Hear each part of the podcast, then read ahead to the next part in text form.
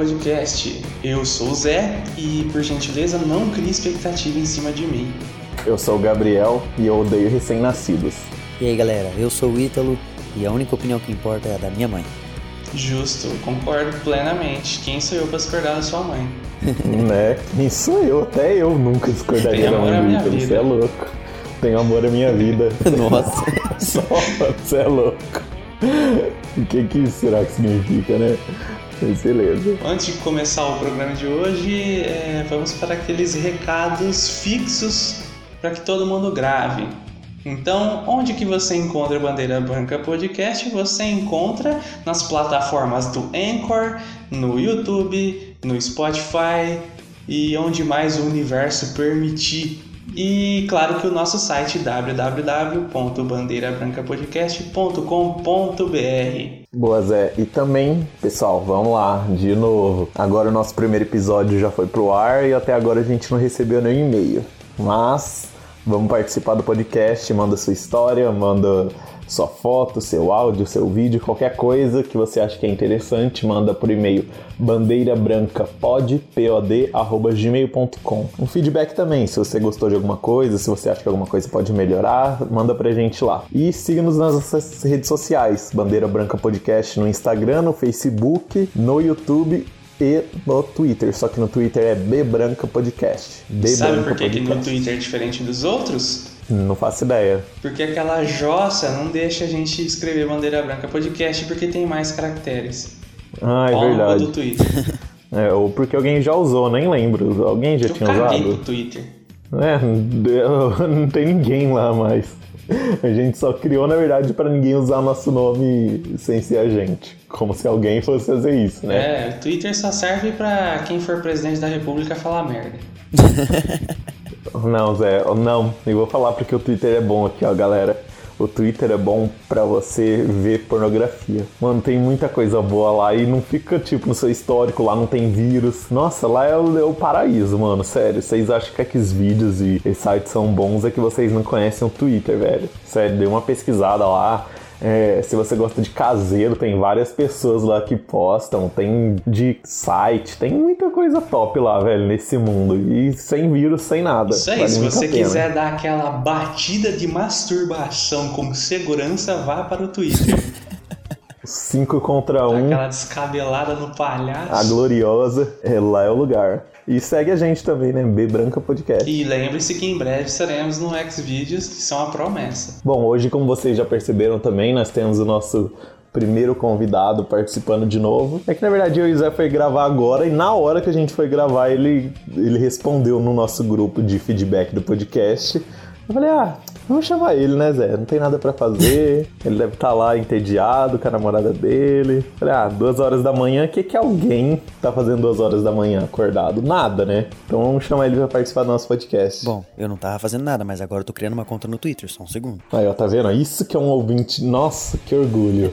Tá vendo, ouvinte? É assim que você tem que ser. Não tem Twitter, cria na hora. Isso aí, escuta as dicas e vai esfolar o menino.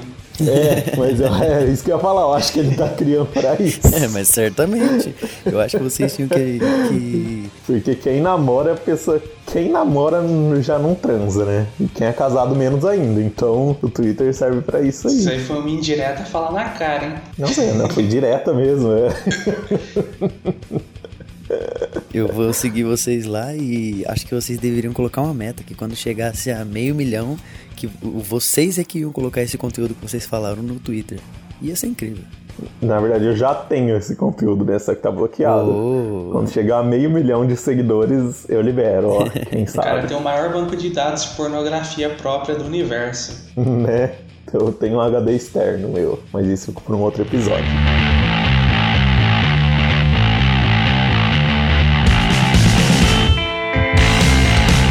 Episódios, é, o episódio de hoje é do quê? Tá, o episódio de hoje é um pouco mais sério que o normal.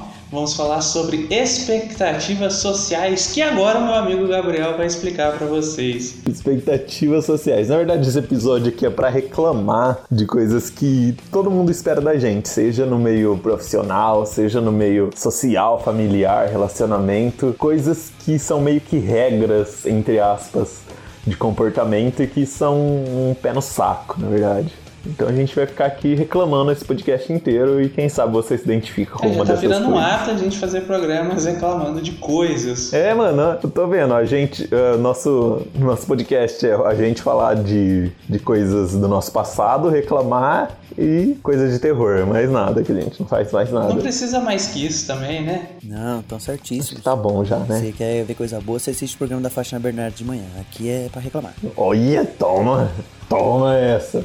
Aqui é dedo no cu e gritaria. Só isso. É isso aí, eu só tô tentando conectar o coisa boa com o programa da Fátima, mas vamos lá. Ah, que lá tudo é lindo, é só sorriso, é três É, assistir bem-estar, né? Exatamente. Fátima Bernardes deu duas mancadas na vida. A primeira foi terminar com o William Bonner e a outra, principalmente, acabar com a TV Globinho. Ela não tem meu respeito. Mano, eu sempre odiei essa TV Globinho, mano. É muito, Nossa. Nossa, cara, sai daqui, seu lixo. muito overrated. Caramba, cara. Preferia muito mais SBT, velho. Ah, tudo bem, vai. Os desenhos mais era top. show de bola, porque Liga da Justiça, Naruto. Mas TV Globinho era É. muito bom, cara. Super choque. Ah, não gostava. né? Mas vamos lá pro episódio, que a gente já fugiu do tema. Bom, começando então esse nosso programa maravilhoso para reclamar de coisas, é, vamos falar então sobre expectativa familiar, ou seja, tudo aquilo que normalmente o meio familiar te obriga a ser ou a fazer. Eu espero que você seja, eu espero que você faça. É, né? tem aquela cobrança mútua sobre o que você, como você deve agir diante da sua família e que realmente é um pouco pé no saco. E uma um grande ponto da expectativa familiar é aquela coisa de que a gente tem que gostar de todo mundo da família o tempo todo. E isso cansa, Nossa. cara, porque tem aquele pessoal da sua família ou que você não tem contato, mas tem que fazer, entre aspas, ficar fazendo sala quando esse familiar aparece de algum lugar. Ou até tem contato e a pessoa é um cu, a pessoa é chata, a pessoa é uma babaca, um otário, filho da puta. Nossa. E você tem que aceitar porque, mano, eu não tenho isso, velho. Esse, esse tema familiar aqui vai, é, o que eu, é o que eu evitei. Tudo que eu falar aqui vai ser coisa que eu evitei, porque família pra mim é minha mãe, meus irmãos, meu pai, uns dois tio e umas duas tias e uns dois primos e acabou. De 150 pessoas assim eu resumi pra oito. Não- E o resto eu não vejo, não tenho contato há anos. E a maioria mora, tipo, colado aqui na minha casa. Vocês têm ideia de como isso eu não tenho saco pra essas É, a minha coisas. família ela é bem numerosa e assim tem bastante contato com bastante gente, tanto parte de mãe parte de pai. Mas tem aquele pessoal que você não tem contato nenhum, cara, mas de repente ele aparece em algum momento. Ou é em casamento, ou em festa de aniversário de um ano, ou de 15 anos, ou em enterro. Eu enterro. É é onde aparece. Às vezes aparece no fim do ano também. Essa é, é- Você falou as datas, é fim do ano, casamento e festa de aniversário às vezes, assim. Nossa, eu não suporto, mano. E o pior de tudo é quando você chega, você tem que ficar dando oi pra todo mundo, aí chega aquelas perguntas chatas, comparação e, e nego que você não. Mano, nunca. Às vezes, sei lá, às vezes eu me deparo assim e eu falo, mano, eu nem sabia que esse primo meu tinha filho e o filho dele já tá gigante, tá ligado? Eu nem sabia. Às vezes que tinha mais de um, ou que. Caralho, mano, não vejo a pessoa Ou chega aquela anos. senhora né? que você pensa que, sei lá, é alguma amiga de alguém ali que apareceu, e ela vem falar pra você. é, ela, na verdade, ela vem falar de você na sua presença, mas ela tá falando com a pessoa que tá do seu lado. Fala, Nossa, como ele cresceu, né? Porra, quem é você? Te peguei no Nossa, colo, é um foda-se, pega né? agora. Tá tirando. Quero ver se você é bom, velho. Mano, muito chato, velho.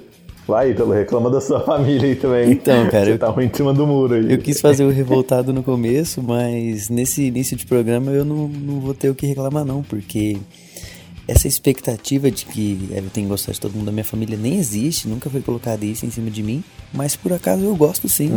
É, da minha família, Uhum. um ou outro tio que faz umas piadonas daquela do pavê pra comer, e mesmo assim eu dou risada sinceramente disso. E até mesmo a família do meu padrasto, que entrou um pouquinho depois na minha vida, Eu gosto, cara. Até pessoas que eu vi poucas vezes ou que só me viram quando eu era criança, eu sou bem tranquilo, assim, consigo Uhum. me relacionar com todo mundo de boa. Não, então, isso que é, tipo, isso que é interessante, tipo assim, que as pessoas entendam que nem toda família é igual a dela, tá ligado? Que nem tudo, por exemplo, você se dá bem, beleza, mas eu, no meu caso, nossa, velho, eu não vejo. Se, se eu falar pra você que faz 10 anos, quase isso, que eu não vejo muita gente da minha família, que todo mundo mora aqui em Marília ainda. Que eu não vejo eles, juro pra você, nem sei o que, que faz da vida, nem sei a quantas anda. E tipo assim, as pessoas parecem que a maioria das pessoas quer que força, não, como assim? Sua família, é isso que é que eu falo, mano, família a gente não escolhe. Infelizmente a gente não escolhe, porque, sei lá, tem gente que tem a família e gosta, tem gente que não gosta, sei lá, igual a minha namorada. A família dela, quase todo domingo, sei lá, eles se reúnem, tal, tal, tal, tem contato. Na minha, nem sei se tem isso ou se tem, sei lá, entre eles, lá eu não faço questão nenhuma de participar ou de, de estar junto ou de saber alguma coisa assim, sabe? Eu não gosto de coisas que, são forçadas. Sei lá, se eu curtisse minha, de estar tá, tá junto ou fazer tudo junto, beleza, é uma coisa. Agora, essas expectativas sociais de que, ah não, você, você faz parte da sua família, você tem que fazer parte, você tem que amar todo mundo, você tem que. Ah, nossa, cheira meus ovos, velho. Não, É isso que você isso. tá falando, é, comigo acontece assim. Eu, como eu falei, eu tenho uma família bem numerosa. E assim, eu me dou muito bem, gosto muito dos meus tios, das minhas tias, primos, primas, assim. É uma família grande, dos dois lados. Só que a minha família, ela tem um, principalmente por parte de mãe, é, não, principalmente não, acho que é totalmente por parte de mãe, é uma certa cobrança assim, ai, você tem que ir lá dar oi pra ele, ai, você tem que ir lá ver ele, ai, se não for lá, fulano vai ficar chateado, se não chamar ciclano pra tal coisa, ele vai achar ruim. Foda-se, tá ligado? Tipo, Ah. o meu casamento É, foi um é exemplo isso. disso. O meu casamento, a minha lista de convidados não tinha gente que eu e a minha esposa queria convidar e tinha gente que eu tive que convidar por obrigação. É, tipo, é um negócio zoado. Isso aí é o Mano, que me incomoda tenho. um. Nossa, se, se tem uma coisa que eu não tenho é isso, velho, de obrigação. Sei lá, se eu fosse casar e fazer uma festa, nossa, minha, minha lista ia ser tipo o que eu falei aqui: umas duas ou três tias, um, dois ou três primos e primas, e o resto só amigo. Mas não ia convidar ninguém, velho. Ninguém. Mano, a pessoa não sabe da minha vida, velho. A pessoa não sabe de nada, não conversa há anos, não faz nada, não faz parte da minha vida real. Por que eu vou gastar dinheiro? Só porque, sei lá, é filho do irmão da minha mãe. Nada a ver isso, mano. Eu não tenho esse E prendimento assim, o social, meu, velho. como é algo que me incomoda, depois que eu casei, eu meio que me senti livre um pouco disso. E eu vejo que a, esse fato de eu estar cagando montes de bosta pra esse tipo de coisa tá começando a abrir os olhos um pouco. Então eu vejo que já deu uma melhorada. Mas mesmo assim ainda é um belo pé no meu saco. É, essas obrigações que a família impõe. Mas amo todo mundo, tá, gente? É, coraçãozinho pra vocês. Né, eu amo todo mundo longe da minha vida. Vocês falaram dois pontos que eu achei bem interessante. Um que o Zé tava falando, né? O Gabriel disse que jamais faria isso. Eu não tenho certeza, mas imagino que o Zé fez é, em alguns dos casos das pessoas que ele comentou. É mais pra agradar os pais, né, Zé? Você faz pela sua mãe, Exato. pelo seu pai. Não é que você. Eu, eu entendo bem. É tipo, sei lá, eu ir na igreja. É mais pra agradar minha mãe do que por vontade própria. É bem E isso. o que o Gabriel comentou, que o que a- os familiares dele são de Marília, ele passa anos sem ver. É um detalhe interessante, Gabriel, que eu falei que eu sou de boas e todo mundo é de boa comigo, mas é aquela questão, né? A minha família é do Guarujá, é do litoral de São Paulo. E eu e minha família somos de Marília. Agora eu tô mais longe, tô em Londrina. Então, a gente ia pra lá o quê? Uma vez no ano? Então, uma vez no ano é fácil gostar de todo mundo, né? Difícil é Né? conviver direto Pois é. com aquelas brigas ou com comentários daquelas tias inconvenientes. Uhum. Eu mesmo tenho primas que não olham na cara de algumas tias minhas por causa de comentários, por causa de se meter na vida dela, sabe? Então eu entendo completamente Né? quem, quem não gosta. E tipo, imagina, tipo assim, eu, eu não tenho contato, sei lá, faz 8, 10 anos, que não era assim tão, tão difundido a internet, esse contato.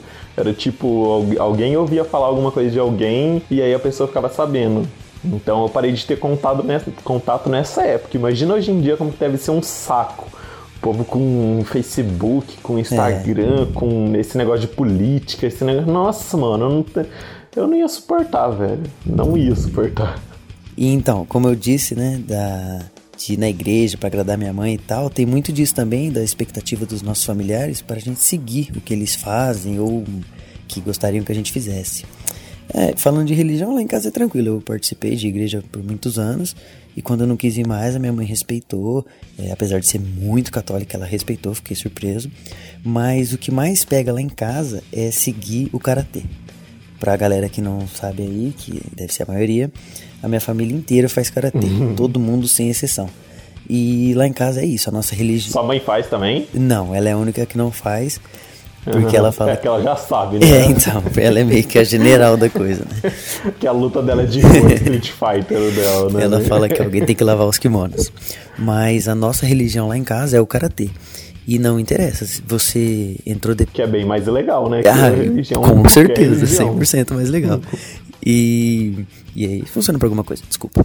É, se você entrou depois na família, se você namora um dos membros da família, não interessa, você tem que fazer karatê. E isso. Sério? Que é, da hora. A gente Nossa, gosta. Nossa, então namora comigo, velho. né? A gente gosta, eu faço karatê desde que tem 3 anos de idade. Não sei como é minha vida sem o karatê. Mas pra galera que fica de fora, acaba estranhando, sabe? Assim, nossa, eles obrigam, como assim? Então, isso, apesar de ser uma forma mais leve, meio que é uma pressãozinha da gente seguir o que já é feito lá em casa. Agora, eu uhum. imagino que em outras famílias tenha muito disso, de principalmente de profissão, né?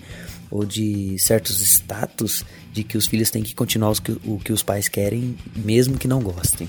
Uhum. Cara, isso, isso é um saco, né? Porque, tipo assim, no seu caso ainda é legal, que é uma coisa diferente, sei lá, a mesma coisa que se eu tivesse, sei lá, na minha família se todo mundo fosse é, caçador, eu tinha que ir lá caçar, ou tivesse tatuagem, ou sei lá, alguma coisa do tipo, uma, que é uma coisa diferente, sabe? Mas a maioria das coisas não é assim. E ainda assim, essa sua coisa diferente, tipo assim, sei lá, se entra alguma outra pessoa nova na sua família não gosta, sei lá, ou se você tem um filho com a sua namorada aí e seu filho não se interessa, sabe? Se ele não quer fazer karatê, se ele não acha legal, se ele quer, sei lá, fazer alguma outra luta ou nenhuma, sabe? Fica uma coisa meio que tipo, mano, uma hora isso vai ser quebrado, uma hora uma pessoa não vai se identificar com isso e vai ter muita intriga, sabe? Por isso que eu não acho. Eu acho legal ter, sim, tipo assim, sei lá, a família inteira lutar cara, caralho, isso é foda pra caralho. Mas, tipo assim, esse negócio de obrigar, eu acho que vai chegar uma hora que vai ter pessoas que não vão fazer por gosto, vão fazer de qualquer jeito, ou não vão querer fazer, sabe? Uhum. E sei lá, aí eu fico meio que dividido até que ponto isso é uma coisa, sei lá, que quebra a tradição familiar, que isso é uma coisa, sei lá, essa palavra para mim pesa mais pro negativo ou, ou de tipo assim da pessoa ter que ceder para continuar uma coisa assim sabe uhum. Não sei até que lado é bom até que lado é ruim porque sei lá a partir do momento que uma pessoa já deixa de fazer aí sabe vai, vai desmoronando sim, essas sim. coisas assim sabe você tá certíssimo porque é isso mesmo e quando é uma obrigação um ou dois que gostam ainda vai mas e o resto sabe então, é. eu introduzi esse assunto, mas realmente, agora lá em casa é assim. Você faz e você sempre. Alguma outra coisa que quer fazer junto, minha mãe e meu padrasto sempre é, autorizaram, e nem, nem precisa autorizar, né? Tipo, por exemplo, eu fiz karatê e futebol, minha irmã karatê e balé, meus outros primos karatê e qualquer outra coisa que eles quisessem. Mas o karatê sempre. E depois que faz 18 anos, aí a pessoa. Porque a pessoa não é obrigada a, a continuar. A questão uhum. é que o uhum. karatê, por exemplo, como obrigação que a gente está falando, né? É meio que uma filosofia de vida. Então, é um, um, modo de viver, a disciplina que a pessoa aprende lá dentro, ela leva para a vida dela. Mas realmente você tem razão. Uhum. Tem pais que levam os filhos lá e quem queria, na verdade, estar tá fazendo eram os pais. Mas eles levam os filhos é. pra, pra tirar isso de dentro deles, sabe? Para matar essa vontade uhum. deles mesmos.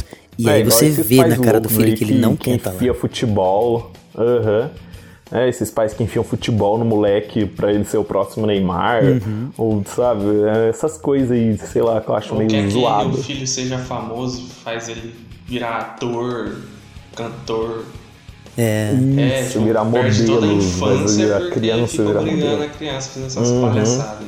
É igual, sei lá, sabe por quê? É isso que é essa, essa, esse negócio de linhagem que eu acho que, que é foda, que não crianças não deviam ser obrigadas a fazer, por mais que, que ela faça parte daquela família e tal. Porque, tipo assim, eu imagino, igual essa do Ítalo, ele curtiu, eu também, sei lá, curtiria por ser uma coisa legal. Sei lá, na infância, karatê, todo moleque quer assistir Karate Kid lá e quer sair na rua de kimono e bater em todo mundo. Mas agora todo imagina. Mundo fica o carro quando viu o filme pra sentar o pau. Pois é, mas agora imagina, sei lá, se uma criança comum nasce numa família de vegetariano e ela é obrigada a ser vegetariana. E aí ela sai, vai pra escola e na escola tem carne. E os amigos dela comendo carne. E ela crescendo com aquele interesse de comer carne e não podendo comer carne, tá ligado? É, restritivo. Então acho né? que tem, tem coisa assim que, que não deveria ser imposta à criança. Igual religião para mim, meu. Essas porra de catequese, crisma, de, de que criança vai para retiro dessas porra, e para mim não, não devia ter isso forçado. Sei lá, se a criança vai e gosta vai por conta, beleza. Agora, se eu falar que, que mais de 50% vão forçado ou porque os pais obrigam, eu ainda acho que eu tô chutando um número muito baixo. É. Que, mano, nenhuma criança gosta disso, nenhuma criança tem interesse disso. São os pais socando a ideologia deles goela abaixo. Claro, a criança é filho deles, eles vão querer passar tudo aquilo que eles acreditam, aquilo que eles vivem. Mas, tipo assim, mano, não vai dar certo. Ou vão virar umas pessoas, sei lá, que, ah, eu fui, então meu filho também vai, sabe? Aí fica aquela linhagem de obrigação que ninguém quer ir.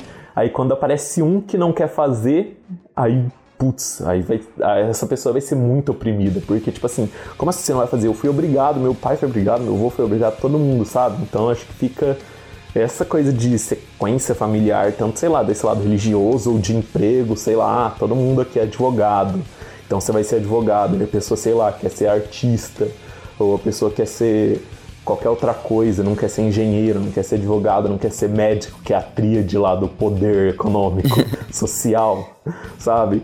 Então acho que tudo que é, sei lá, essa coisa de linhagem, assim, essa coisa que é passado, acho que tende a, a dar errado, a, a, não, não, não a dar errado, mas sei lá, a acabar, sabe? Porque tudo muda, mano, e as pessoas têm gostos diferentes. Eu não sei, não, tô, não vou falar com nenhum dado de pesquisa, nada, mas eu assim, eu acho, assim, dá ao parecer que a nossa geração, o pessoal da nossa idade, que meio que tá quebrando isso um pouco. Você vê que o pessoal tá na cidade meio que uhum. ainda tem muito aqueles que seguem, mas tem muita gente assim que tá atacando foda-se e tá largando um pouco disso. Pelo menos eu uhum. enxergo um pouco assim. Ah, mas assim, um tempo para uhum. trás, cara, era bem mais foda. Eu vejo assim, pessoal da geração do meu avô, pessoal da geração do meu pai, tipo, tudo seguindo a mesma coisa e não, não tinha muito voz, assim, não tinha muito como fazer a sua própria vontade. Não opinava, é, não era uma é, voz tipo, ativa, parece que né? o pessoal da nossa idade tá dando uma quebrada e provavelmente nossos filhos já vai passar a cagar mais do que tudo na vida.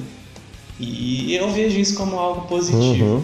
É, é, é, positivo e negativo ao mesmo tempo também. Tudo, na verdade, tudo é isso, né? Tudo tem seu lado positivo e seu lado negativo. Que aí também você vê também a nossa geração, é tudo uns cabeça vazia, sabe? Tá ligado? Eu vejo que muita gente perde a vida, sei lá, vendo youtuber, vendo nego em Instagram, enquanto a vida tá passando assim pelas mãos, assim, sabe? Você fala, mano, o que, que você faz da vida? Sei lá, a pessoa não faz porra nenhuma, não aprende nada, não busca nada. É, mas aí sabe? vai um pouco da é, pessoa é também. Muito... É, não, sim, totalmente da pessoa, mas é que aquele negócio aqui, por exemplo.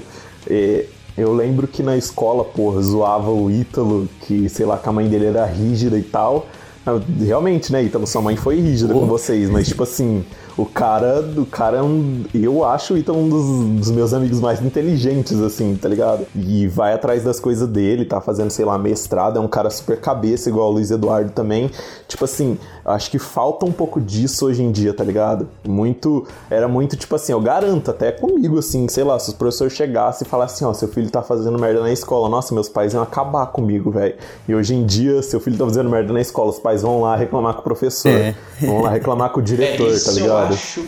Eu, olha, reclamar com o professor, tipo, seu filho tá fazendo a merda e o pai ir lá reclamar com o professor, eu acho que os pais tinham que apoiar na cara de chinela havaiana. Mano, minha mãe me dava um chute na boca se o professor falasse isso de mim. Eu cagava de medo, velho. Tanto que nós tudo era nerd, né? Nossa, velho, eu, eu tinha medo, eu tinha medo de, tipo, tomar um pito assim e cair na, na ouvido da minha mãe. Oh, eu tinha, a minha tia era professora, velho. Tipo, eu não podia dar um, jogar uma agulha É fora da. verdade, da Zé. porque Pois eu tomava é. no cu com força. Pois é. Tipo, eu, eu tinha um certo medo. Não medo, eu diria mais respeito. Eu não queria fazer com que meus pais é, brigassem comigo porque eu tô fazendo merda na escola. Agora, hoje em dia, ainda mais que minha mãe é professora, minha tia é professora, então eu sei bem como é. Mano, é ridículo. A criança é o demônio dentro da escola e o pai passa a mão na É, cabeça. mano, a gente, tinha, a gente tinha medo dos professores, do, do- a gente tinha medo É, da autoridade dos sim. professores, né? Tipo assim, de tudo. As, um ou outro da sala, às vezes não tinha, e você percebe hoje em dia que é aquele cara que não tinha como ele tá hoje, tá ligado? Então você imagina, sei lá, uma geração inteira hoje em dia cagando pro professor, os pais tendo essa. Não vou falar assim, mão frouxa que os nossos pais e nossos avós não tinham e sabe então é meio que difícil você é, esperar essa expectativa de que ou você precisa estar na, na linha assim de seguir o que a família foi ou de não estar totalmente como tá acontecendo hoje em dia de que tipo assim foda-se tudo que já aconteceu e sabe ninguém tem esse controle, sabe? Eu vejo muito assim, de que antes era muito rígido e hoje tá muito frouxo. E, entre o rígido e o frouxo eu prefiro o rígido, porque o frouxo a gente tá vendo um monte de merda de cabeça vazia aí, de, de adolescente babaca. Não só adolescente, na gente, na nossa geração tem muita gente assim, que a gente pegou a internet e, e a gente vê que muita gente ficou parada assim no tempo. Sei lá, tem a nossa idade tá parada no tempo, assim, sabe? E aí imagina essa galera que tá vindo aí agora. É, o que você falou eu achei muito interessante, Gabriel, porque não querendo fazer o ponderado da, da, da conversa, mas é, a gente é revoltado com essa questão de, tipo, ser obrigado a qualquer coisa, né, cara? Você com religião, você é bem Uhum. mais, assim, já deixou muito mais claro do que eu. Eu, como eu disse, minha mãe respeitou e tudo bem, mas o que você falou tem, tem muito valor, porque a gente não quer aquela coisa exagerada, aquela obrigação, aquela que você não tem outra alternativa, Uhum. você é daqui pronto, acabou.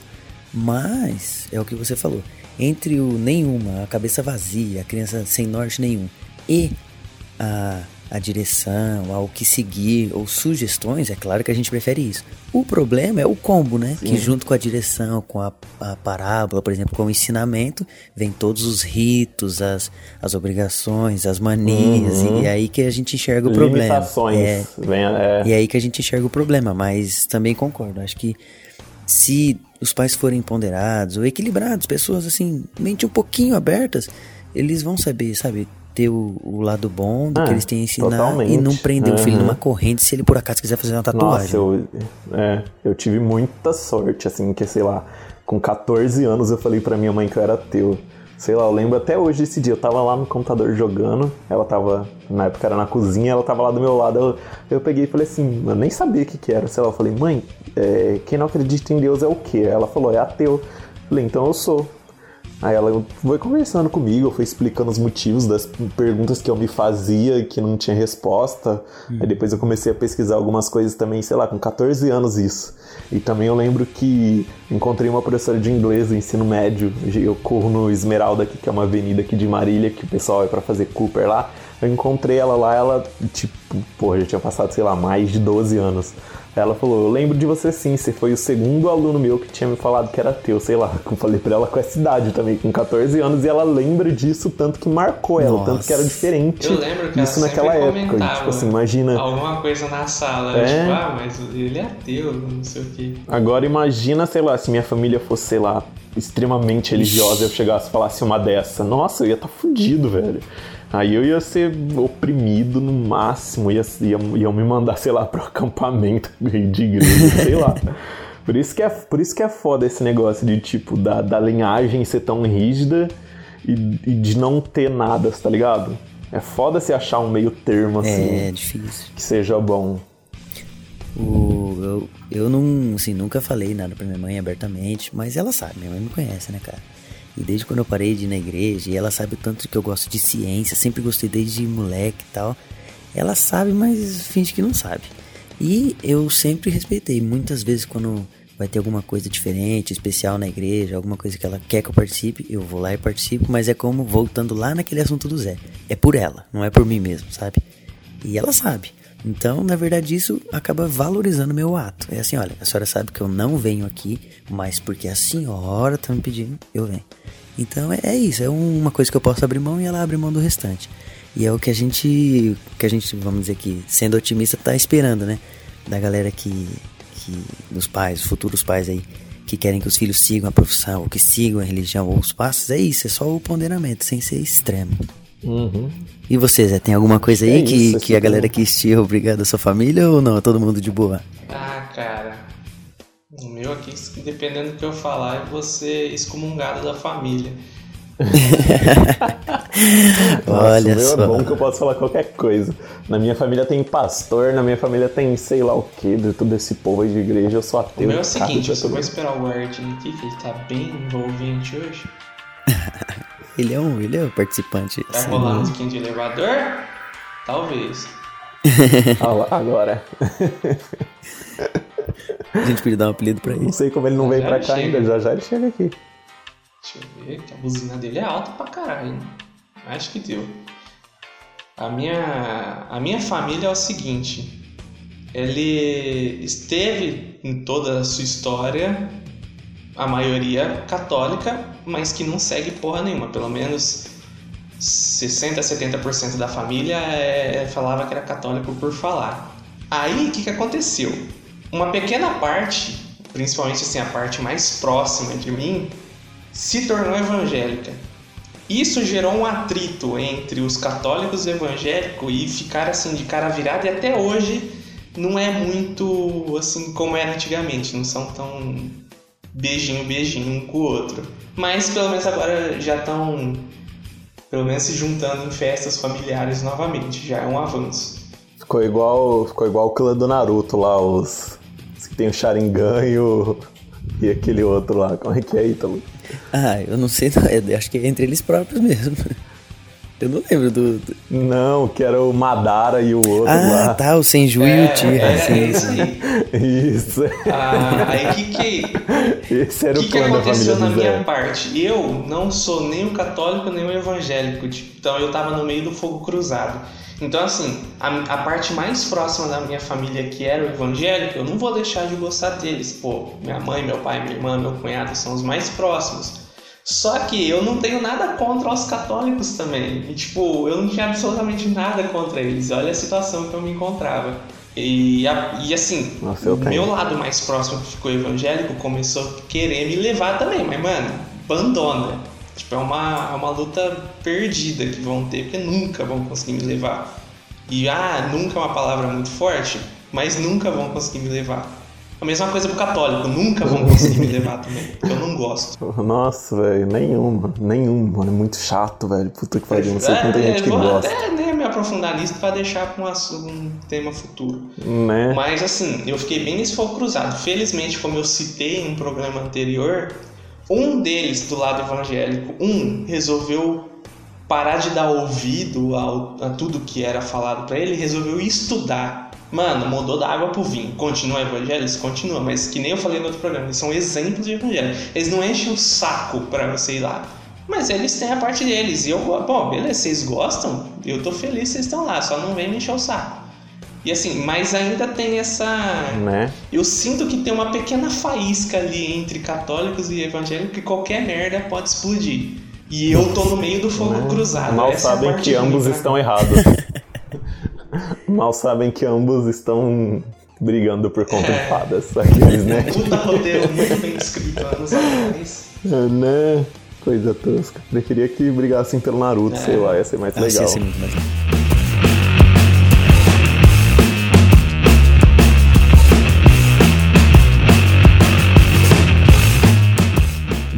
E aproveitando aqui que estamos entre três amigos, né?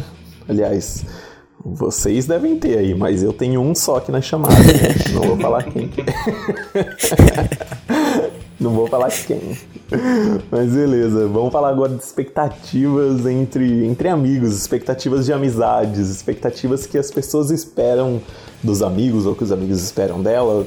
Aí vai dos dois lados. E para começar, acho que a, a maior expectativa de todas é de que os amigos têm que sempre conversar. O que eu achei a maior babaca sempre achei a maior babaquice do mundo e nunca entendi essa necessidade de que as pessoas acham de que, ah, não, ele deixou de ser meu amigo porque a gente não conversa faz muito tempo. Ah, ele deixou de ser meu amigo por N motivos. E, mano, para mim isso não existe. Para mim, se precisa dessa, dessa, como, como posso dizer assim, desse cuidado toda hora não significa que não vai durar, porque tipo assim, as pessoas mudam, a rotina muda, tudo muda. Por exemplo, a gente aqui, eu e os moleques, a gente estudava junto no, no, ensino médio e a gente tinha contato todo dia. Logo que a gente saiu do ensino médio, o contato meio que sumiu. Vocês lembram? A gente passou um, alguns anos sem se falar e, sei lá, há um ou dois anos atrás que a gente voltou a se falar sempre, a sair, mas logo depois do ensino médio, começo de faculdade, começo de todo mundo começa a trampar, começa a namorar, meu, a gente nunca se falava quase. E um dos maiores exemplos que eu tenho disso, sei lá, é que eu, eu e o Zé, a gente, pelo WhatsApp, a gente quase nunca conversava. Eu fui padrinho do casamento dele e nossa conversa no WhatsApp era de tipo, você vai na facu hoje? De, no, do começo da faculdade, quando o Zé me dava carona. Tipo assim, eu fui ser padrinho do casamento dele depois que a gente terminou a faculdade. A gente quase nunca se falava assim pelo WhatsApp. Era de falar quando dava rolê ou quando precisava de alguma coisa e falava no grupo onde tinha todo mundo, mas eu e o Zé assim quase nunca se falava. Tanto ele quanto outros amigos nossos dessa época, que eu acho que são maiores exemplos, assim, de que a gente não conversa sempre, mas que quando tá junto ou quando se encontra é a mesma coisa, tá ligado? Acho que a amizade para durar, ela não precisa ter essa. Como posso falar? Esse cuidado de sempre estar tá conversando, que eu acho que é uma babaquice, uma cobrança chata pra caralho. É pior que porque, namoro. sei lá, às vezes você não tem assunto. É, é, se nem no namoro eu gosto de falar sempre com a minha namorada. você acha que eu falar sempre com um amigo ou com uma amiga, mano. Ah, eu, não existe eu tenho isso. um pensamento idêntico. Porque assim, nem você falou exemplo, eu e você mesmo. Pô, a gente realmente, no WhatsApp, mano. Não só que você não fala com ninguém no WhatsApp. Você pega no WhatsApp lá, mano, ele é.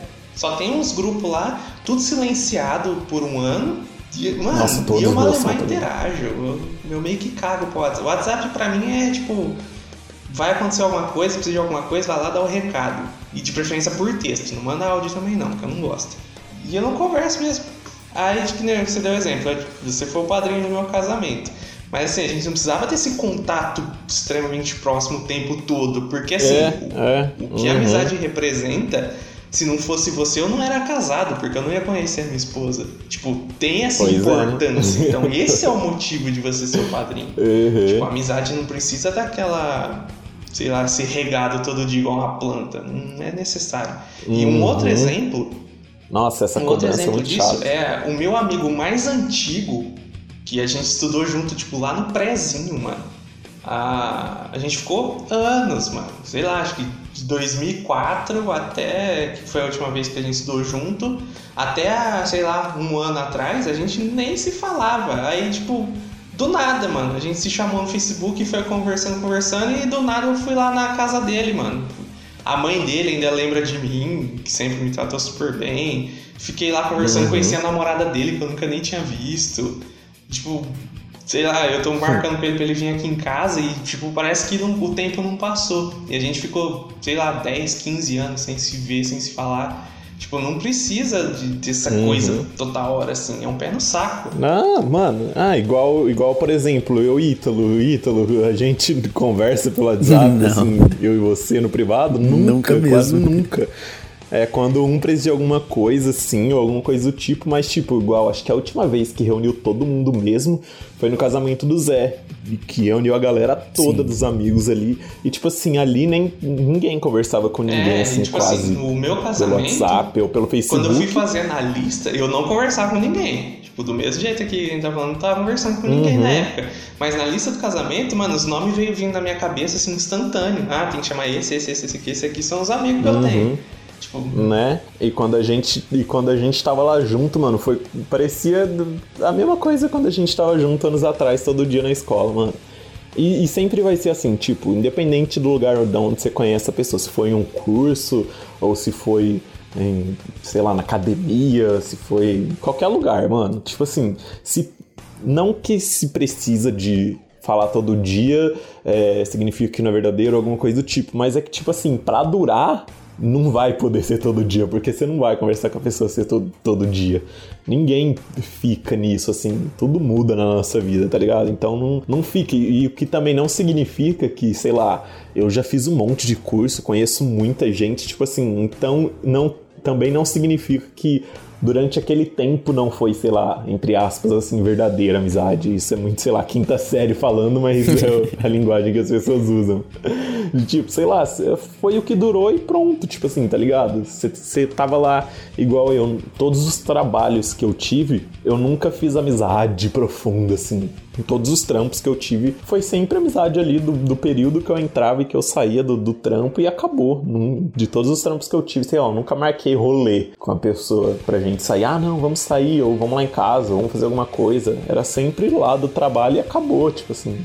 Então, às vezes algumas coisas duram, às vezes outras não. Não significa, não, não significa que foi verdadeiro ou que não era para ser alguma coisa do tipo. E que também essa cobrança de, de ter que falar todo dia ou de que se não falar todo dia não é verdadeiro, é um pé no saco também, né? Porque fica aquela coisa de que parece que a gente tá num relacionamento com uma pessoa e que, não, que a gente não fode ela nem ela a gente. Eu nem tenho o que falar muito com a, com a pessoa, não tem nem assunto, não sei que esse povo fica enchendo saco. É. Se já é um saco falar com namorada todo dia, já é um saco ter que ficar dando bom dia pra esposa todo dia. Nossa, chegou nível. o Zé não gravará o próximo. Brincadeira, viu, amor? Se eu ouvir isso aqui é brincadeira, tá? É. E aí, Thalys? Você tem aí pra falar? É, não, eu é, concordo com vocês mesmo. Inclusive no casamento do Zé, eu fiquei muito, não surpreso, porque eu já conhecia vocês, obviamente. Mas fiquei assim, cara, será que eles ainda gostam, tipo, do grupo ou de mim? O mesmo tanto que eu gosto deles? Porque mas não precisou pensar muito, porque a gente foi junto, né, no carro, de carona com o Alessandro, fazendo uns drift aí, até o casamento do Zé. E no carro já, já senti aquele espírito de bagunça que a gente sempre teve, de zoeira, um bagunçando com o outro, zoando com o outro. Eu já tive certeza que nada tinha mudado. E é como vocês falaram, a gente nem se falava, eu não tinha o número de nenhum de vocês. A gente foi se achar aí, acho que eu tinha só o do Gabriel e por causa dele, de criar grupos, essas coisas, eu achei do restante porque eu não tinha. E nada mudou. E é isso mesmo. Tem muitos amigos da escola que a gente se fala, sei lá, uma vez no mês. Às vezes eu vejo alguma coisa na rua que me lembra eles, falo, cara, vi isso aqui hoje, lembrei de você, espero que você esteja bem. E é isso. E dentro de mim eu sei o tanto que eu gosto daquele cara e pela resposta, tudo mais eu sei o que ele tem por mim. Mas todo dia não tem nem não tem saco que aguente, né, cara? Não dá. E isso é muito de amizade nova, né? Tipo assim, quando você conhece uma pessoa e aí tem aquilo. E também de gente que, que tem tempo de sobra, né? É. Na verdade. Quem, quem é ocupado de verdade não tem tempo pra essas coisas. Isso me lembrou de uma outra coisa de amizade que, que muita gente tem uma expectativa foda em cima, de que amizade longa significa que vai durar para sempre ou que a pessoa não vai dar mancada com você. É. Putz, isso é a maior lenda do universo, né? Porque, sei lá, você pode conhecer a pessoa há 20 anos e do nada ela fazer uma mancada com você que uma pessoa que você conheceu ontem jamais faria, ou que uma pessoa que você conheceu ontem tem mais consideração ou vai te ajudar em alguma coisa. É, entendam uma coisa, é igual casamento, meu. Tipo assim, tem casamento de 30 anos que você fala, putz, não acredito que eles separaram. É igual amizade, tipo, o que importa não é o tempo, né? É a mancada que a pessoa dá ou não. É. Então, sei lá, cê, igual eu recentemente, né? Amizades minhas de anos atrás dando mancada assim que eu que eu fico surpreso que hoje em dia eu já nem, nem considero mais amizade, tipo assim. E que, tipo assim, o tempo significou alguma coisa para essa pessoa, não significou bosta nenhuma. Então, tipo assim, para mim também não significa. Então, tipo assim, o tempo que você tem amizade com alguém às vezes não significa nada, porque às vezes aquela pessoa só não teve a oportunidade de dar uma mancada com você, ou de você dar uma mancada com ela também acontece. Então, tipo assim, tempo não significa nada. É. Isso que você falou do tempo é eu vi um tempo atrás o professor Clóvis de Barros Filho, eu gosto bastante dele, e ele falou isso, que é isso que é dolorido numa traição. E amizade a gente pode considerar que é às vezes traição. De que não é a pessoa ir lá e fazer alguma coisa com a outra, é que assim, todo o tempo que a gente teve junto, os laços, combinados, acordos, é, não significou nada. Uhum. Todo o respeito que eu tive por você não teve retorno. E é isso que dói, sabe? O tempo investido, toda o, a vontade, o sacrifício, pra outra pessoa não significou nada. E é isso que machuca, né? É, e é foda você pensar em tudo que, que você já fez, tá ligado? Pra ajudar a pessoa. Mas aí você pensa também que foi meio que, sei lá, um livramento. Você falou, putz, ainda bem que eu percebi agora que não tá. É não amizade, tá deixando rolar. Tipo assim, quando tem uma mancada comigo, eu vou, eu vou falar sincero assim, eu fico. Não vou falar que eu fico chateado, eu fico puto. Tipo assim, num, num primeiro momento é, eu, eu fico, fico puto. puto. Eu falo, mano, como assim, velho? O cara que eu, sei lá, conheço há anos tá fazendo uma merda dessa. Tipo, ele não tá considerando nada.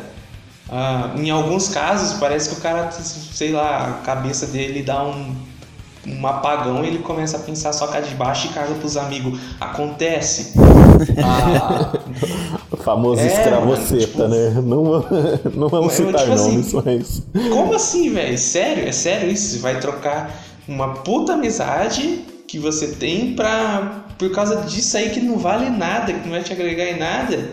Mas depois, assim, do, do estalo inicial, eu já começo a cagar um monte também. Tipo, mano, foda-se também uhum. se era uma amizade nova ou antiga. O cara quer fazer? Deixa fazer.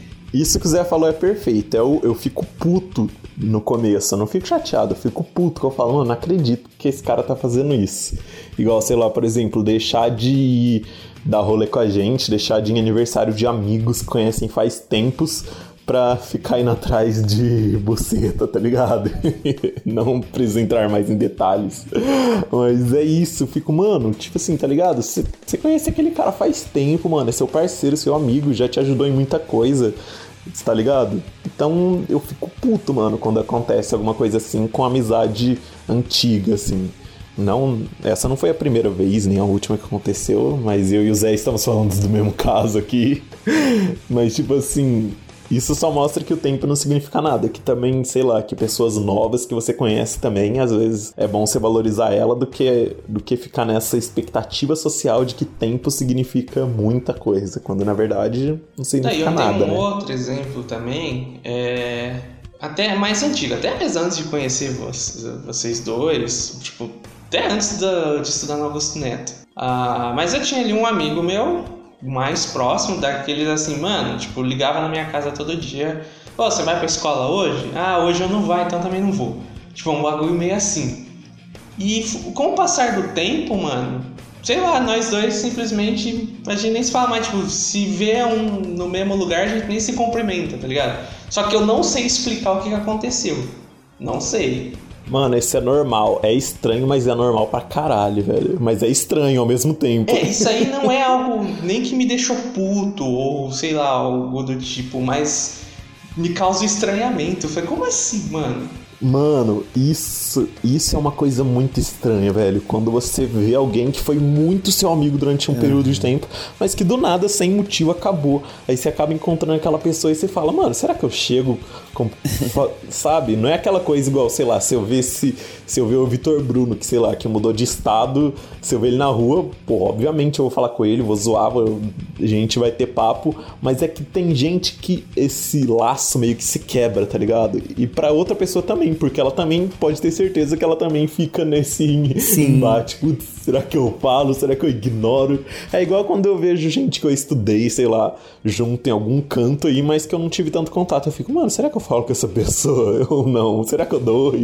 Eu nem falava com ela direito, sabe? Umas e eu tenho um problema assim. muito sério também, esse é um problema meio exclusivo eu não sei se eu comentei em algum outro episódio, mas eu tenho uma puta dificuldade de decorar rosto, decorar fisionomia. E quando a pessoa começa a se afastar, eu meio que esqueço, sei lá, meu cérebro deixa de gravar e às vezes eu vejo a pessoa na rua, não reconheço. E aí acontece o caso da pessoa vir até mim. Tipo, ela tomou a coragem de chegar e falar comigo e eu não lembrar quem é a pessoa. Até ela falar o nome. A partir do momento que ela falou o nome, eu lembro instantaneamente. Ah, mas aí beleza. Aí tá bom. Não, não, não é beleza, você não tá entendendo. É um bagulho que isso acontece comigo. Eu não reconheço. Imagina o desespero. Eu não reconheço, é um negócio louco. E tipo assim, às vezes eu comento, sei lá, tipo, comento com meu pai. Meu pai é totalmente oposto. O meu pai, ele viu uma vez na vida, mano, ele vai lembrar pro resto da vida do rosto daquela pessoa. Ele pode não saber o nome, mas ele sabe da onde é, ele sabe quando que ele viu, eu não, mano. Tipo, eu também. Vou dar um exemplo. Vamos supor que a gente vai num rolê. E aí tem um amigo seu que não, tipo, eu não conheço e a, a gente fica conversando ali, beleza, por amizade comum. Sei lá, passou uma semana e esse cara me encontra no mercado. Eu não vou saber quem é ele. Até ele falar o nome. Tipo, é o gatilho para eu lembrar. Eu não sei, é um defeito meu de fábrica. Ah, mas aí vai muito de, de coisas que marcam, assim, sei lá, de, de que algum. A partir desse ponto eu sei quem é você, eu sei quem não é. Igual, sei lá, esses tempos, eu namoro com a Vitória faz um ano. E lá na casa dela eu não sabia o nome, quem era quem, tá ligado?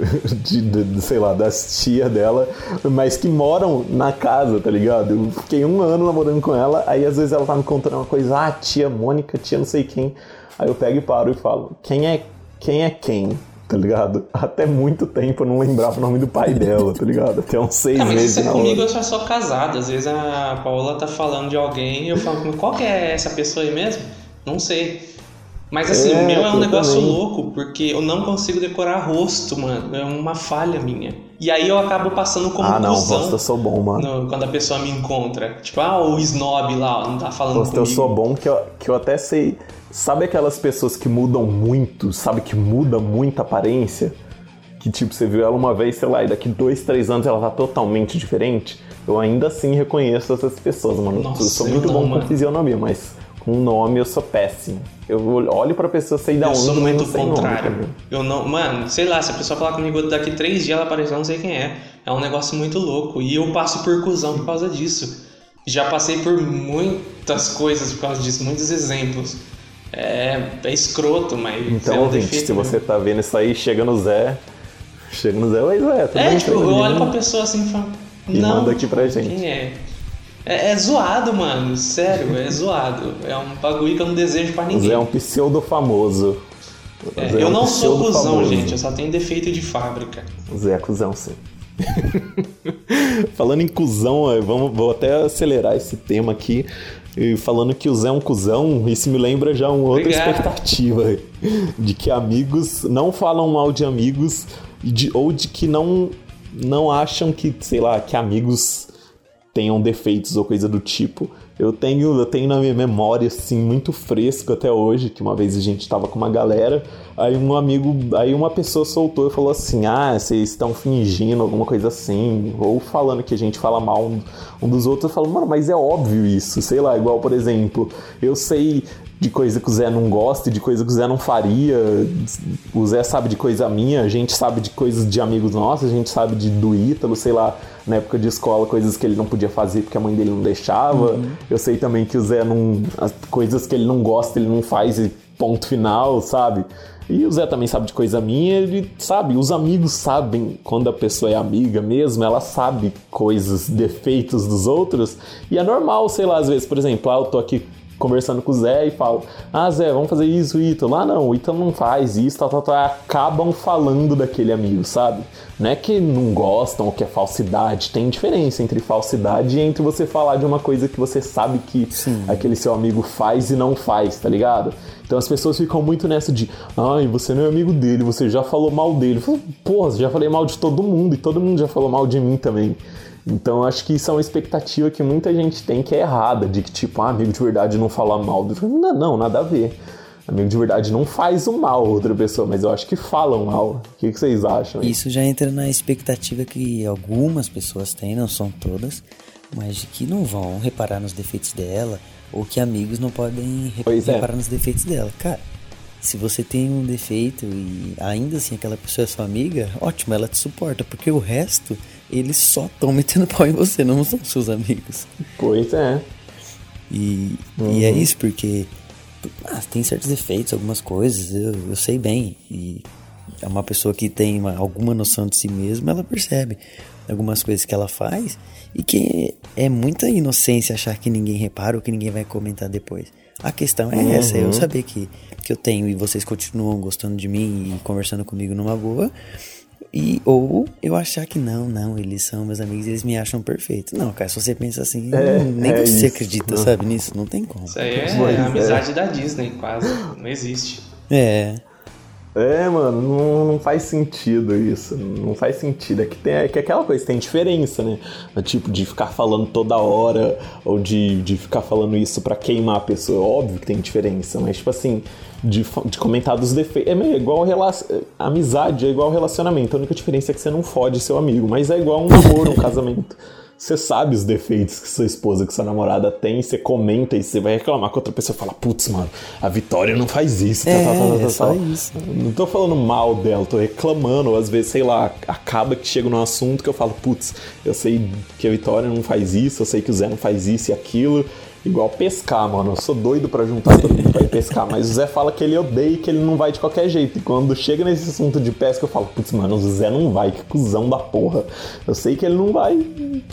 Putz, se chegar nesse assunto e, e de pesca, e alguém falar, putz, chama o Zé, eu vou falar, ah, não, o Zé não vai, não adianta chamar, ele é cuzão, ele não vai, ele não gosta. Ele não vou final. mesmo. Se ele ouvir, é isso, mano. tá vendo? tipo assim, as pessoas têm essa expectativa de que, ai, nossa, ele fala mal de mim, então ele não é meu amigo de verdade, ou isso ou aquilo. Não, mano. Nada a ver. Todo mundo tem. Todo mundo fala e todo mundo tem defeito. É, e se aceitar e saber que os outros conhecem seu, de, seu defeito é, é isso, mano. É na verdade libertador. É, tá bom, mano. Vocês sabem que eu sou assim, vocês continuam aqui. É, Puta, é, ótimo. Pois é. Porque vocês também tem vários uhum. que me uhum. irritam e pronto. Nossa, mano, eu nossa, eu, eu reparo muito nisso, velho. Tipo assim, a maioria das pessoas acha que eu sou engraçada, acho que isso e aquilo, mano, mas eu dou muita mancada, velho. Sério. Tem uma amiga Quem minha, Tati. Nossa, a Tatiana. Eu sou mesmo. É, só que essa Tati que eu tô falando é a Tati daqui de Marília. Mano, teve uma vez que, que a gente tava num grupo, aí não lembro o que eu falei, que a mãe dela tinha dado opinião alguma coisa. Eu falei, a opinião só vale de quem tá no grupo. Aí ela pegou e colocou a mãe dela no grupo. Aí ela colocou a mãe dela no grupo e eu fui lá e mudei o nome do grupo pra, tipo, é, sexo grupal alguma coisa assim, mano. Com a mãe dela no grupo. E ela foi lá e mudou o nome do, do, do grupo pra mãe dela não ver e eu fui lá e mudei de novo. Lá colocando uma coisa, aula de suruba, alguma coisa assim. E a mãe dela viu, e tipo, elas estavam lá na casa delas e ficou mó climão, assim, sabe? Ela ficou puta comigo. Aí depois eu entendi que, tipo, que eu tinha exagerado e tal, tal, tal. E, tipo assim, eu dei mancada, né, pra caralho, tipo assim. Mas mesmo assim, ela continuou falando comigo, pedi desculpa, tudo, a gente se acertou depois. Mas, tipo assim, eu dei mancada. Se, se ela não aceitasse esse meu comportamento imbecil, que às vezes eu acabo exagerando, ela podia falar, não, tchau, acabou aqui. Mas não, continuou. Ela soube, ela sabe dessa minha falha, ela soube, não foi a primeira que eu dei. Mas mas, tipo assim, é normal, mano. Todo mundo faz merda, todo mundo erra, todo mundo tem o lado ruim. Com certeza. Então, amizade que é amizade mesmo, fala mal. Acho, acho que até fala mais mal do que. É seus cuzão do caralho. Quem não é. é por isso, né? Por isso que homem às vezes só se cumprimenta se xingando, porque não tá nem aí pra, pra ficar agradando, não. Mas eu vou até pois aproveitar é. esse momento e falar que eu fiquei surpreso, Gabriel, do que você falou mais cedo aí de mim, porque você tem realmente esse seu jeito de ser sincerão e tudo mais. E você é um cara que critica muito as coisas. Você, quando você não gosta de uma coisa, você acha uma bosta, você não fala assim, ah, não gostei. Você fala, é uma bosta. E isso, cara, às vezes irrita, porque eu tô mó good vibes, mó felizão sobre alguma coisa. Você fala, mano, isso é uma merda. Nossa, joga um balde de água fria na minha cabeça. E por alguns momentos eu pensei, mano, o Gabriel não é possível que ele gosta de mim, velho. Porque ele me tesoura muito. Mas eu fiquei surpreso e feliz de ver que realmente é só pela zoeira. E eu sempre levei na esportiva. Não, lógico que é. É, sim, eu sempre levei na esportiva. Mas às vezes sobrava assim, mano, esse Gabriel não é possível, velho. Ele me tira demais. Mas agora, agora eu fiquei feliz. Esse é, o maior, sei lá, exemplo de que ele gosta de você. Sim, né? né? É, é, não, Zé, o Zé, o Zé falou tudo, mano. Sério, olha, se você tá ouvindo isso, se eu te conheço pessoalmente e eu não brinco com você, não te zoo, alguma coisa do tipo, você pode ter certeza que eu não gosto de você. Mano, quem eu não gosto, não brinco. É, é isso. É, o Zé acabou de resumir, assim. E eu ficar fazendo isso significa que eu gosto muito de você. Porque, mano, eu não consigo. Eu, eu, eu sempre começo assim. Eu, eu amo, assim, pegar pessoas que são introvertidas ou pessoas tímidas e chegar ao ponto de eu poder ser escroto ao máximo com ela. E melhor ainda quando ela começa a ser comigo. Eu falo, putz, consegui quebrar essa pessoa. Agora tem gente, mano, que eu não, que eu não quero, que eu não gosto, que eu falo sim, tá bom, uhum, ok. Que eu, nossa, com quem eu não brinco significa mesmo não, que o pior é que eu sei muito bem quando o Gabriel não gosta da pessoa. Quando a gente tá no mesmo lugar e você não gosta da pessoa. É, sei lá, acho que é a convivência de tantos anos. É nítido. Instinto já. É, chega, chega a ser engraçado pra mim, porque é tão nítido quando ele gosta que eu dou risada por É, dentro. mano.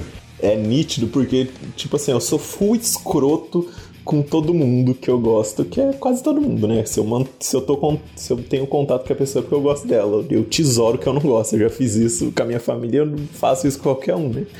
Imagina, aí, tipo assim, eu sou full escrotão. Aí quando é com gente que eu não gosto, fica muito nítido, porque eu sou muito seco, normal, eu sou um, parece um testemunho de Jeová, sabe? Alô. Luiz.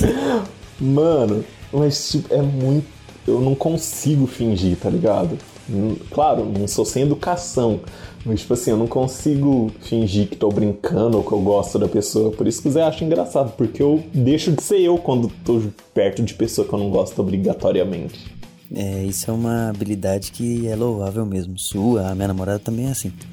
A Sara. Ela. Cara, como pode alguém ser tão sincero o tempo todo igual você? Eu ainda levo muito na boa. Às vezes quando eu não tô gostando, eu falo, ah, tá, dou risadinha e já era.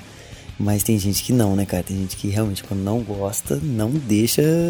Não faz questão de esconder, não. Paola, Não dá, então nem mano. é- Eu não, eu, eu não sou nem tipo aquele tipo de pessoa que eu acho escroto também. Tipo assim, sei lá, às vezes eu não gosto de uma pessoa, às vezes ela nem me conhece, mas eu já não gosto dela.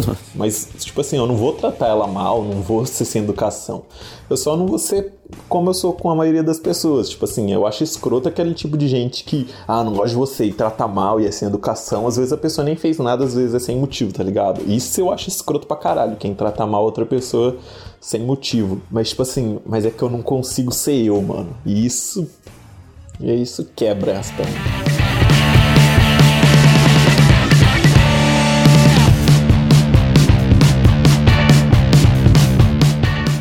gente já falou um pouco da expectativa dentro da família, a gente também falou dentro do nosso círculo de amizade, mas também tem aquela expectativa da sociedade em geral, né? Aquele que todo, tudo, tudo à sua volta é, afeta nessa questão. E um exemplo claro disso que vai ser muito bem desenhado daqui para frente pelo nosso querido Gabriel é aquela expectativa social assim que tem referência a recém-nascidos, recém-casados ou tudo aquilo que quer que o mundo gire em volta. né? Acho que você vai saber explicar melhor do que eu isso. Nossa, mano, eu já tô assim. Com os pelos ouriçados aqui. Eu não suporto, velho. Como eu falei no começo do podcast, recém-nascido é a coisa mais sem graça do mundo, velho. Porque eu já falei em vários e vou continuar falando. Odeio recém-nascido, odeio criança. Não cheguem com seu filho, ou com seu neto, com seu sobrinho, com a puta que pariu que seja. Fala, ai que bonitinho, olha o Gabriel e fica brincando. Mano, é sem graça, não faz nada, não tem cara de ninguém, não fala, não é legal, não anda, não, não faz nada engraçado, só caga e chora. Nossa, se chora e fica fazendo birra e tem que dar as coisas na mão, tem que dar celular, tem que dar brinquedo, que é pra enfeite, tem que dar pra essas porra e ficar brincando. Mano, odeio, velho. Todo mundo acha que todo mundo tem que ficar fazendo, ficar mimando, ficar elogiando. Mano, eu fico. Zé, você falou que você sabe que é engraçado quando, você, quando eu tô perto de alguém que eu não gosto. Eu fico desse mesmo jeito quando alguém chega com recém-nascido perto de mim, mano. Eu não sei o que eu faço. Eu fico olhando pra cima, olhando pra, pra pessoa. Eu falo, mano, o que que você quer que eu faça? Eu já não gosto e a pessoa ainda chega, mano. E o duro é que. E o duro, mano, é que eu falo. As pessoas sabem que eu não gosto, mas aí quando chega, a pessoa vem e me traz, mano. Mas, tipo assim, não é que eu odeio criança, eu odeio recém-nascido, velho. Porque quando tem lá uns 3, 2, 4 anos, aí fica legal, mano. Tá descobrindo o mundo, tá fazendo coisa engraçada, tá. Aí eu acho da hora, eu acho legal, eu acho bonitinho, porque já tá começando a ter uma característica, entendeu? Aí sim é legal. Mas isso também já é aquela coisa igual recém-casados ou recém. qualquer coisa recém que a pessoa faz, essa palavra, nada que vem depois pode significar uma coisa boa. Se alguém falou recém, qualquer outra coisa que vem depois vai ser um saco. Recém-casado, velho. Eu trabalhei em hotel E toda vez que chegava recém-casado no hotel, mano, nossa, parecia que eu tinha que estender um tapete vermelho, assim, da porta da entrada do elevador e depois do corredor até a porta do quarto da pessoa. Tinha que estar tá tudo impecável. Como assim? Eu sou recém-casado, acabei de casar, vou passar a lua de mel, vim aqui para descansar, não sei o que. Mano, caguei, velho. Caguei pro seu casamento, caguei. Eu, eu odeio casamento. Cara, eu fui um exemplo de recém-casado, então, que você ia gostar. Vou até citar o caos. Isso que eu ia perguntar. Ah. ah fui lá, né, lá, no hotel depois, não no que você trabalhava, um outro. Ah, e aí o que, que aconteceu? Cheguei lá de boa, mano. Eu tava sem nem mala, nada, com as roupas do casamento tudo debaixo do braço, tudo cagado. Só falei, mano, dá a chave aí, me deu a chave onde é. Cheguei lá no meu quarto com uma goteira desgraçada em cima de mim. uma gota gelada porque era do ar-condicionado. Eu só empurrei a cama pro lado ali, mano, pra foda-se. Nós deu ali as duas, três trepadinhas pós-casado. E dormimos, e eu dormi com a goteira Olha, nas minhas bastante, costas. Você é louco. Eu ia precisar tomar Viagra. Né? Ah, tipo, eu não, não fiquei muito com essas frescuras, não. Na verdade, eu meio que caguei. E fui lá pra me falar noite comum. Nossa, Zé, você é, o, você é o sonho. Você é o sonho de hóspede, mano. Nossa, eu trabalhei em hotel que, nossa senhora, em outro podcast eu falo isso, mas hóspede, mano. Pessoas em geral. Odeio pessoas, pessoas Como pode, velho? É, eu acho que eu sou, que nem você falou, acho que eu sou realmente exemplo de hóspede. Um outro exemplo foi a primeira vez que eu fui lá pro Rio Grande do Sul, né? Conhecer a Paola. Quando eu reservei o hotel, eu falei, eu quero um quarto com cama de casal, porque vai ter noites que ela vai estar tá lá comigo. Cheguei lá, nisso o nosso amigo Danilo que foi para lá com a gente, reservou bem depois de mim, tudo mais. Chegou lá ele, tava com quarto com a cama de casal, eu tava com uma, um quarto com três camas de solteiro. Pra quê? Aí eu falei, não, troca de quarto. Ah, a gente tá sem quarto agora, papor, papapá. Mas a gente tem uma cama, não sei aonde, a gente leva pra você. Beleza, aí deu um tempinho, eu liguei lá, vocês não vão trazer a cama? Falei, ah, é que precisa de funcionário homem pra, pra levar, porque é pesado, não sei o que lá. Eu tava quase me oferecendo pra levar. Aí até que no outro dia nada aconteceu. Nossa, ah, foda-se, catei as duas de solteiro, juntei ali e já era. Mano, eu sou totalmente assim, velho. Sou totalmente assim de evitar o trabalho ao máximo, mas as pessoas, mano, olha, como eu odeio as pessoas. Por isso que eu gosto de podcast, porque eu tô aqui na minha casa, você tá aí na sua ouvindo, velho que eu odeio pessoas, velho. É cinema, é show, comportamento das pessoas em geral, mano. Eu posso ser um babaca também fazendo um monte de coisa que irrita os outros. Mas o podcast aqui é meu, então eu tô aqui reclamando. Mas, mano, as pessoas, velho. Eu trabalhava em hotel, o nego ia reclamar porque tinha um fio de cabelo no, na, na pia, ou porque alguém, ou porque tinha saído o hóspede e a camareira foi lá arrumar e ela tinha esquecido de dar a descarga, que um outro hóspede esqueceu de dar a descarga, a camareira, depois de limpar mil quarto, esqueceu um de dar descarga, a pessoa desce do quarto dela para ir lá me falar na recepção xingando, berrando que o banheiro tinha mijo, onde já se viu isso, que blá blá blá blá blá. Sabe? Era um hotel meio termo entre pessoas que acham que tem dinheiro e é aquele povinho que, nossa, reclama de tudo, que acha que tá pagando é, e tem direito de reclamar menos poder aquisitivo tem, mais cuzão é. Ah, eu tenho dúvida, mano, porque é um povo riquinho lá que, nossa, era. Nossa senhora. Eu não, eu, eu não poderia trabalhar com isso. Porque a partir do momento que a pessoa saísse do quarto, descesse o elevador e ela reclamar pra mim que, ah, um xixi na descarga, eu falei, mas o senhor apertou o botão da descarga xixi embora? Eu ia ser meio irônico, eu ia ser demitido rápido. É, exatamente. E, e, o duro é que eu fazia o check-out. Ou seja, eu fazia check-out, sei lá, 30 pessoas por dia, porque lá era uma rotatividade grande. Então era das 6 da manhã a 1 da tarde fazendo check-out. E era nego. E todo mundo reclama na check-out, obviamente, né? Ah, porque isso, ah, porque aquilo. Eu já tinha decorado o que todo mundo fazia, o que todo mundo fazia. Eu olhava pra pessoa, se a pessoa passava pela porta giratória, eu já falava: esse é fresco. Esse não é. É sério, eu desenvolvi esse dom, mano. De olho fechado, assim, eu sinto pelo cheiro. Hum, essa mulher tá usando Monange. Ah, ela vai reclamar. o, sobre. Galera, né? Não é recém nada, mas eu trabalho numa pizzaria atualmente. E vai. É uma pizzaria legal aqui de Londrina e tal.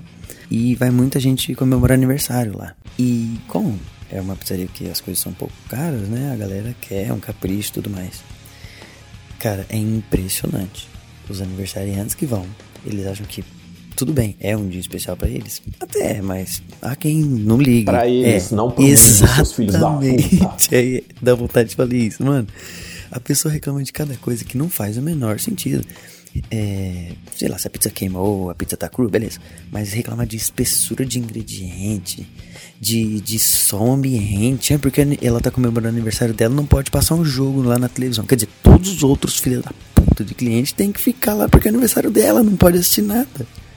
Mano, onde já se viu e tem, tem gente assim. As pessoas, o Thanos estava certo. tem que acabar. Não, você vai falar, hein? Tem que acabar com a humanidade ah, mesmo, sim. pelo amor de Deus. Nossa, você falou disso e é, se encaixa bem no, no assunto. Que você falou que eu dei a pessoa em geral. Cara, ontem eu assisti Os Vingadores Ultimato. Então, quando a galera estiver ouvindo esse podcast, todo mundo já assistiu. Mas sim, cara. O, eu o não. não, tudo bem, menos vocês. Mas o comportamento das pessoas é, é incrível como as pessoas têm a capacidade de ser irritantes. Eu sei que eu, eu sou o Gabriel de muita gente, eu irrito muita gente. Mas é impressionante o tanto que as pessoas são mal educadas, cara. Fazendo. gritando. Ontem, uma parte tinha uma galera emocionada, tinha uma galera tendo crise de riso no meio da parte mais triste do filme. Como assim, velho? Nossa, mano. Eu, eu, minha namorada, ela tava rachando de rir comigo, velho, na fila do cinema que aqui em Marília tem um shopping que é o Aquarius, que é, é uma bosta também, mas é um melhorzinho, e tem o Esmeralda, que é o backup, assim, tipo assim, você precisa de alguma coisa urgente ou acabou os ingressos do cinema do, do Aquarius, você vai no Esmeralda. E eu tive que ir no Esmeralda.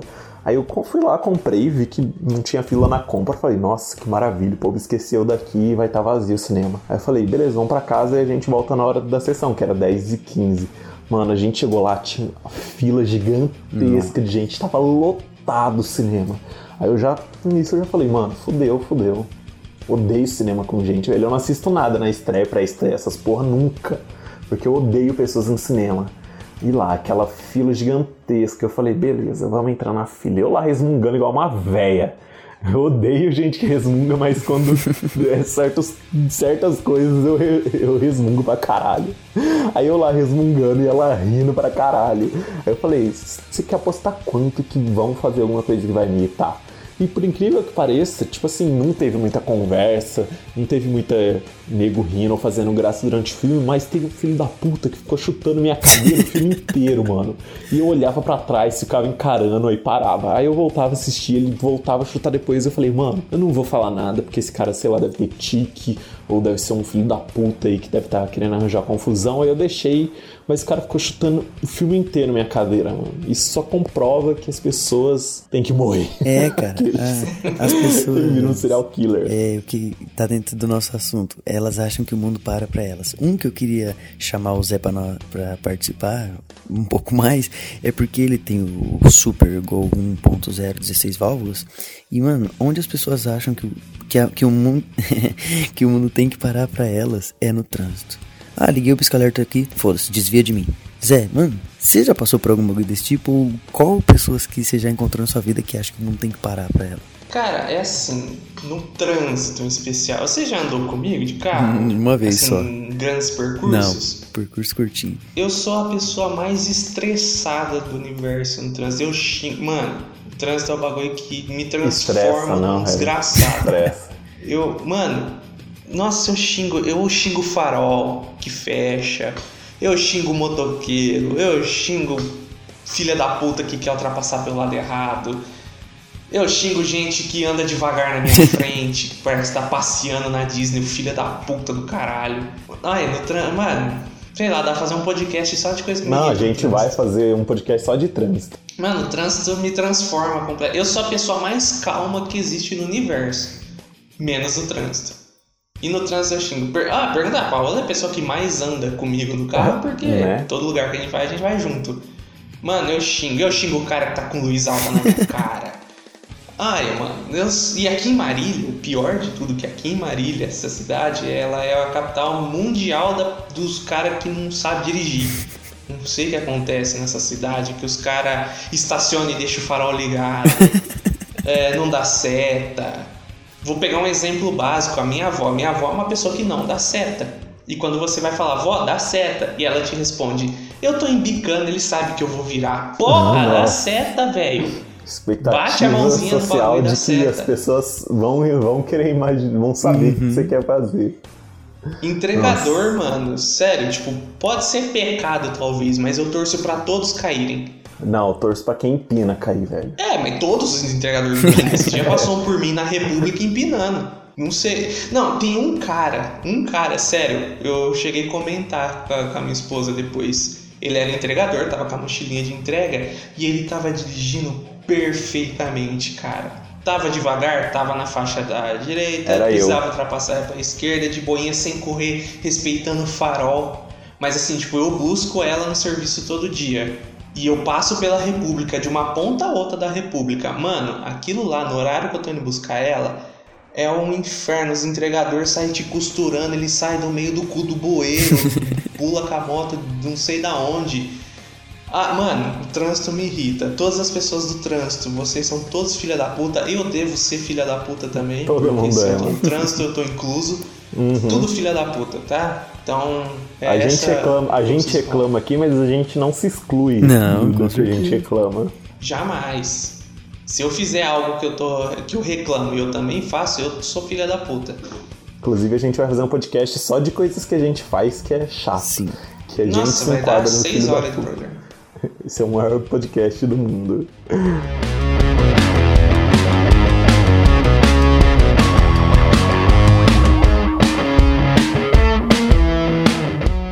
Bom, então, e se eu vou falar certo, eu acho que o episódio de hoje é isso. Ó, tá vendo? Tem algum recado, Zé? Ah, eu tenho um recado sim. Se você estiver no trânsito de Marília eu passar por você xingando, desculpa. E você, Ítalo, tem algum recado? Não, o meu recado é mais pra galera não ceder mesmo a essa pressão. É muito difícil, a gente acaba cedendo uma coisa ou outra. E em algumas a gente até gosta de ceder. Mas, cara, seja você, a coisa mais gostosa que tem é você ser você e ter pessoas, uma ou duas que seja, mas que gostam realmente de você.